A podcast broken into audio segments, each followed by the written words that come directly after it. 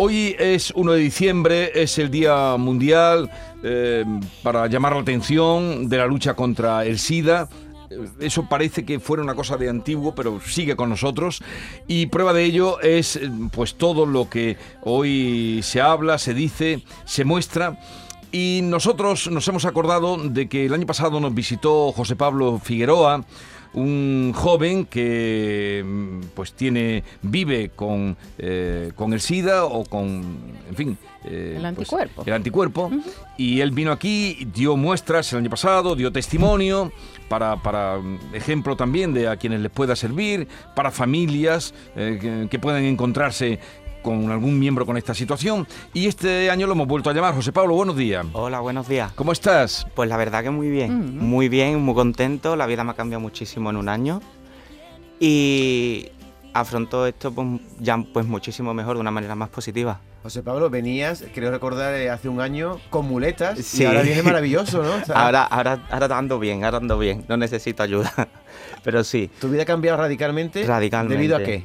Debido al esfuerzo, debido a, la ayuda que me, ha- que me han ofrecido en Nadara y, que no me ha soltado la mano en ningún momento. Yo cuando me lo he encontrado digo, este es otro. No, sigo, el mismo, más guapo, pero sigo Más el guapo, mismo. sí, sí, sí. Y sin muletas, pero las muletas que se debían. Ah, tenía un alguna- esguince. Un esguince, pero nada que ver No, con no, el no tenía que ver. Claro, hay que aclararlo también, que no por tener el anticuerpo vas con muletas. Pero venía un poquito más, en fin, que... Capita caída. Y, y habla de... ¿Ya estabas en esta asociación en Adara el año pasado? Sí, Mm. ya Pero hoy le acompaña José Miguel Saucedo Aguilar, que es psicólogo precisamente de esa asociación. Adara, ¿qué quiere decir Adara? José Miguel, buenos días. Hola, buenos días. Eh, pues Adara es una asociación que, que no sé si queréis que os cuente un poco la, Sí. la historia, cómo nace.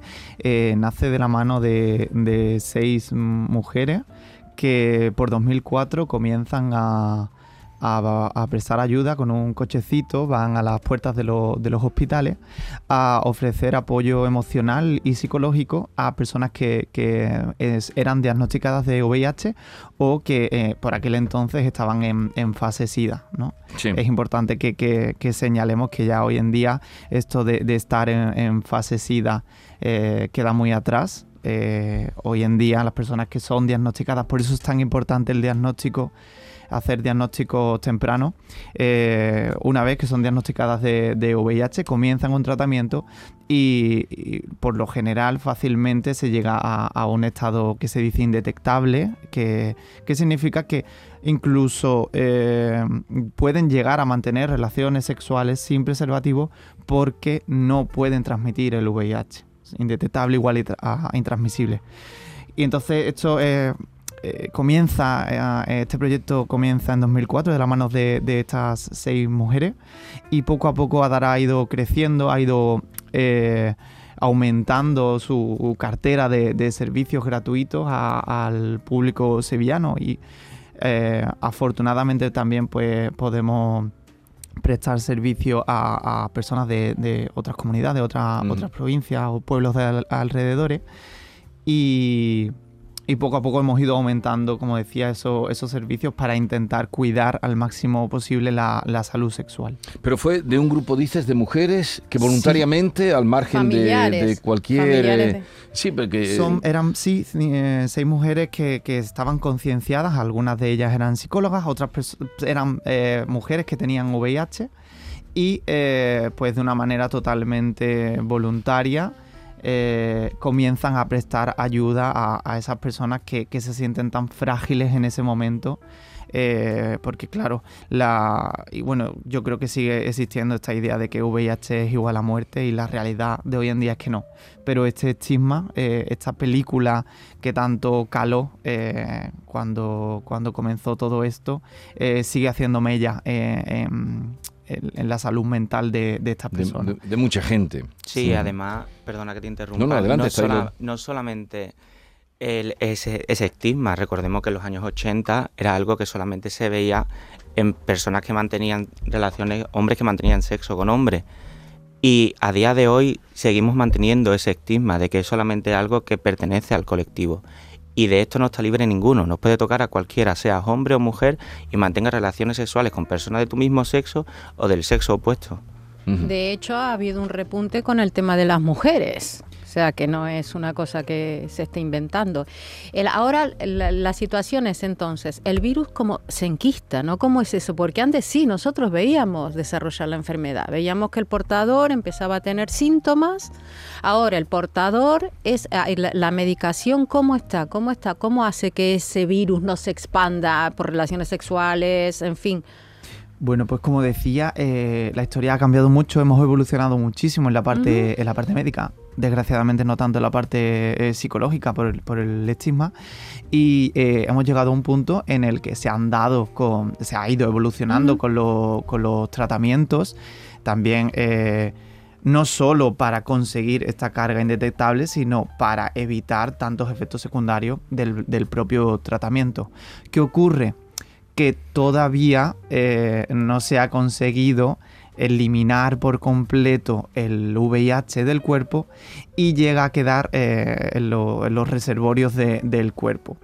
Pero, eh, como digo, insisto, porque es, algo- es un mensaje muy importante, las personas que, que- que siguen su tratamiento llegan a conseguir fácilmente eh, la carga indetectable y ya no transmiten el virus.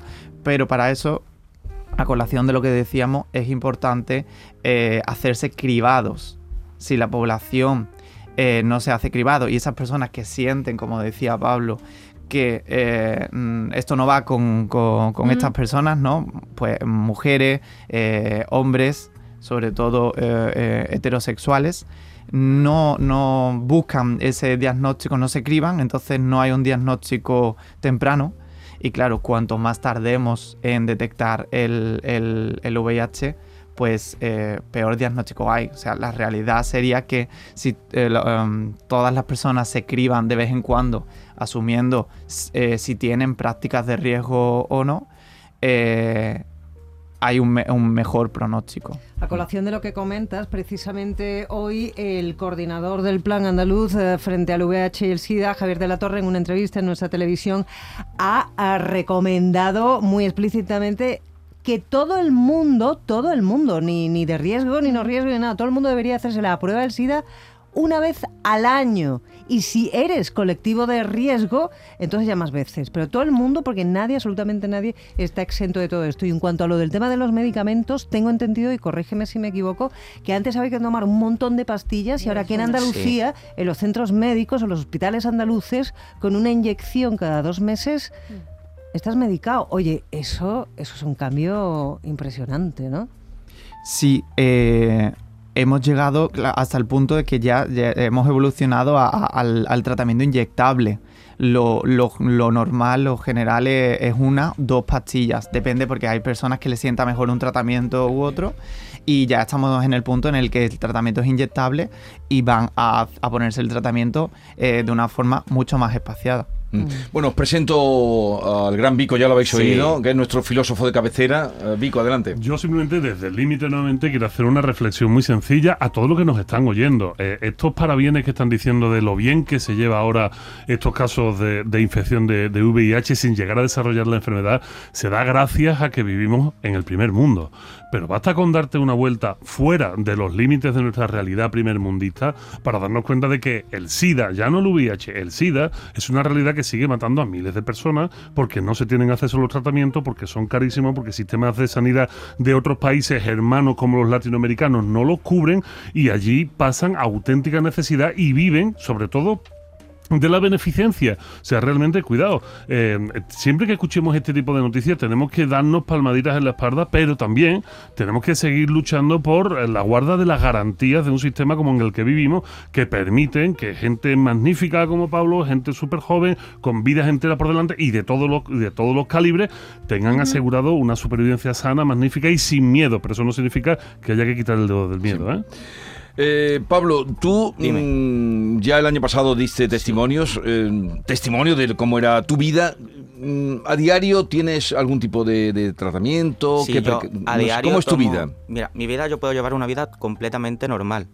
Al principio yo sí me cuidaba un poquito más porque como no era indetectable, pues yo tenía miedo, inseguridad de poder contagiar incluso a otra persona sin no solamente por un acto sexual, sino porque eso está, está en la sangre, entonces yo incluso le dije a mis amigos en su momento, oye mira que tengo VIH, no soy indetectable, si me pasa algo, tened cuidado por si tenéis heridas en las manos, por si, ¿sabes? Yo, Sí. mi desconocimiento por aquel entonces también un poco como que quería prevenir a mis amigos también un poco. Pero yo mi vida completamente normal, yo actualmente tomo una pastilla diaria y sin ningún tipo de problema. Mientras Mm. que tenga mis defensas altas y mi carga viral sea baja, puedo llevar una vida completamente normal. José Miguel, me da la impresión que, como has comentado aquí, Bea, han evolucionado mucho lo- las terapias contra el VIH, pero no tanto la actitud todavía negativa que hay sobre las personas con infección, ¿no? Claro, siempre decimos que hemos evolucionado mucho en la parte médica, pero no tanto en la, en la parte social. Eh, caló mucho el mensaje este que comentábamos de asociar las ITS y el VIH a, a ciertos colectivos. Eh, uno de ellos, pues, los hombres que tienen sexo con hombres. Y eh, también el, desco- el- el desconocimiento, porque la población realmente no está informada de eh, qué, significa hoy en día tener VIH, cuáles son las vías de, transmisión. Eh, siempre señalamos esto de no es contagio, es transmisión, porque es algo que se puede controlar perfectamente. Pues utilizando preservativo y siendo muy consciente de cuáles son esas prácticas que sí tienen riesgo y qué prácticas no. Por eso preferimos hablar de prácticas de riesgo y no de colectivos, porque esto puede hacer que eh, la persona que no se sienta parte del colectivo que está siendo señalado como colectivo de Riesgo. riesgo, Claro. se sienta que, que esto no va con, con esa persona. ¿no? Por eso he querido decir que de hombres que mantienen sexo con hombres, porque no todos los hombres que mantienen sexo con hombres son pertenecientes al colectivo o se consideran que no son gay. Pero sí que, por ejemplo, sí que me gustaría hacer hincapié en este tema del preservativo, porque viniendo para acá, el día 28 salió una noticia en el cual se hizo una encuesta y de que 4 de cada 10 personas entre 18 y 60 años no usan preservativo y que ese porcentaje sube a un 95% en el sexo oral. Con lo cual, hay que hacer quizá un poquito de más hincapié de que el preservativo no solamente te protege del VIH, pero como está la excusa de hay una pastilla, pues como la gente como Se que relaja. se relaja muchísimo. De hecho, hay un repunte de enfermedades venéreas, de bueno, esa enfermedad de transmisión sexual. Venérea estoy un poco antigua, porque claro, por, por la ausencia del, del preservativo. Y a, y a ti no sé a quién de los dos preguntar, ¿cómo es ese momento? Porque tú puedes, tú como portador o como portadora de anticuerpos, el momento de enfrentar a una pareja sexual y decirle, mira, tengo anticuerpos, eso se debe de avisar, porque yo conozco casos, he conocido casos de todos los tipos. Gente que ha avisado, gente que no ha avisado. ¿Cómo es Eso ese se momento? debe, se debe de avisar siempre. Yo creo que cuando vas a mantener sexo con una persona y a pesar de que vayas a usar preservativo, tienes que ser consciente de que estás con otra persona. Es algo íntimo, tienes miedo a, la a, la- a que te estigmatice, te señale. Pero no pasa nada por ser sincero. Tenemos que empezar a normalizar de que de esto ya la gente no se muere, de que se Pero tiene- generará miedo, genera miedo, hay gente más abierta, gente más... Claro, Yo quiero eh, hacer aquí hincapié, y esto es algo que les ocurre mucho a las personas que tienen VIH, y es que sienten, interior- interiorizan mucho el deber, Pablo. Eh, no, no se debe, de hecho, eh, no tienes por qué hacerlo, siempre y cuando seas indetectable. Si eres indetectable no estás poniendo en riesgo a nadie. Y entiendo que prefieres, eh, o sea, una vez que sabemos que yo no estoy poniendo en riesgo a nadie y asumiendo que seguimos viviendo en una realidad en la que te puedes llevar un chasco y esto puede afectar a tu, este- autoestima, realmente no tienes por qué hacerlo. Lo ideal, que entiendo que es a lo que se refiere Pablo, lo ideal sería poder decirlo normalmente, eh, sin ningún miedo, porque es algo más. Nosotros siempre hacemos la, broma de, tú vas contando que pasaste la varicela o que, te- eh, el 80% de la población tiene el virus del papiloma humano y seguro que nos vamos avisando de que tenemos ese virus. Y ese virus sí que se puede transmitir. Sin embargo, eh, el VIH siendo indetectable, no. ¿Por qué tenemos que ir avisando de esto? Lo, lo ideal sería que llegamos al punto de que sea algo que esté totalmente normalizado y que se comente. Pero esas personas no tienen que sentir que están engañando o que están poniendo en riesgo. Y esto es un mensaje importante. A ver, Adara, eh, Adara, para la gente que nos esté escuchando, que pueda en algún momento, por, por información, porque mm, por todo lo que estamos hablando aquí, conectar con vosotros, eh, dirección, página, ¿cuál es la vuestra? Claro, eh, pues estamos en Luis Montoto 48, ¿vale? Adara se escribe con H detrás de la D, Adad- Adara. Y eh, allí pues podemos encontrar, eh, dedicamos eh, parte de los servicios a la prevención, como a la parte educativa. Esto que estamos haciendo hoy aquí, por ejemplo, pues es también prevención, talleres, formaciones en, en institutos, colegios, en, en otras entidades. Y luego también, pues en la parte de la promoción de la, de la salud, hacemos cribados gratuitos de VIH y otras ITS, ¿vale? Eh, hacemos, te- tenemos atención médica, ¿vale? En el caso de que haya que poner tratamiento para sífilis, clamidia y gonorrea, pues tenemos también por, la, por las tardes a una, a una médica maravillosa eh, que pone tratamiento de forma gratuita. Tenemos asesor- asesoramiento sociojurídico porque sigue habiendo personas que, que sufren estigma en el, en el trabajo, por ejemplo, cuando se enteran de que tienen VIH y lo despiden, o a la hora de, de tener alguna, alguna intervención quirúrgica, pues se le asesora. Y luego estaría esa parte de apoyo emocional y el, el servicio de, de psicología y sexología que prestamos a, personas que tienen VIH. o- Y- pero tenéis también algún correo, mm, página web o Sí, con fácilmente, Adara se puede. fácilmente entrando con nos Adara. vais a- nos vais a encontrar. Todo sale su pedazo ¿Y, de y- web. y cuál es el acrónimo de Adara? eh, ¿Cuál es? ¿Qué quiere decir Adara? Ah, vale. Ad- el nombre de Adara viene porque es una, una constelación de, de estrellas. Ah, que no es un acrónimo. No, no, no. No, que creí yo que era- no, son- no.